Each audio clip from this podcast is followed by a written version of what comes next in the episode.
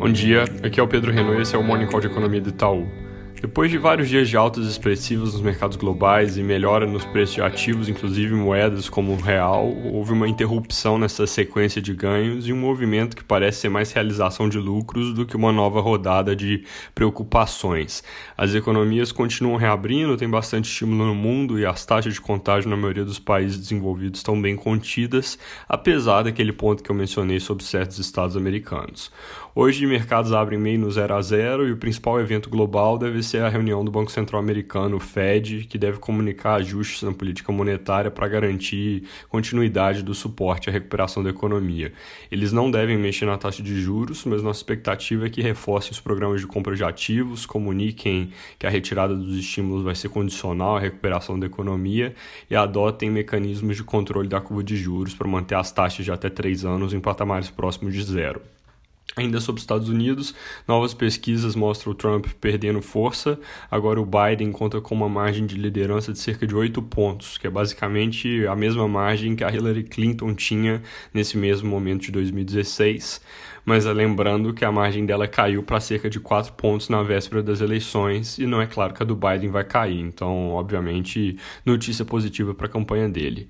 Aqui no Brasil, o movimento de melhora nos mercados também teve uma pausa ontem. A dinâmica aqui tem seguido muito o que acontece no mundo, mas é importante destacar que o Brasil também tem seus próprios desafios domésticos, riscos na política fiscal e na nossa leitura precisa haver bem mais clareza nesse front, percepção de que o ajuste fiscal não vai ser interrompido no pós-Covid, para que, por exemplo, o real ganhe força de forma realmente sustentável.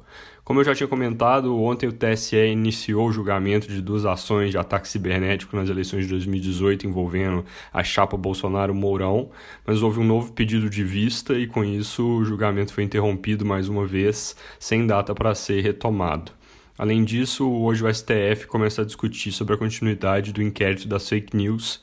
E aí aqui, enquanto o consenso nos principais veículos de imprensa sobre as duas ações do TSE é de que a coisa não vai para frente, no caso dessa discussão de hoje, a expectativa é que o Supremo dê prosseguimento ao inquérito.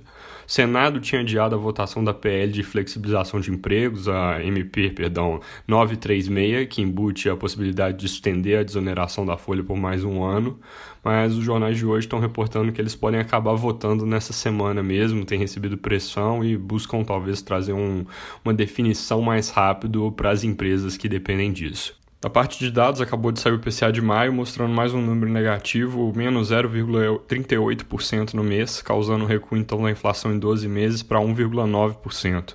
Principais itens que puxaram o índice para baixo foram transportes e vestuário, mas a fraqueza é disseminada, núcleos em patamares baixos, inflação de serviços, que é o principal componente, sem perspectivas de aceleração, dada a situação do mercado de trabalho. Para terminar, lembrando que apesar de que alguns estados já tenham antecipado o Corpus Christi, amanhã é feriado bancário, mas mesmo assim tem morning call. É isso por hoje, bom dia.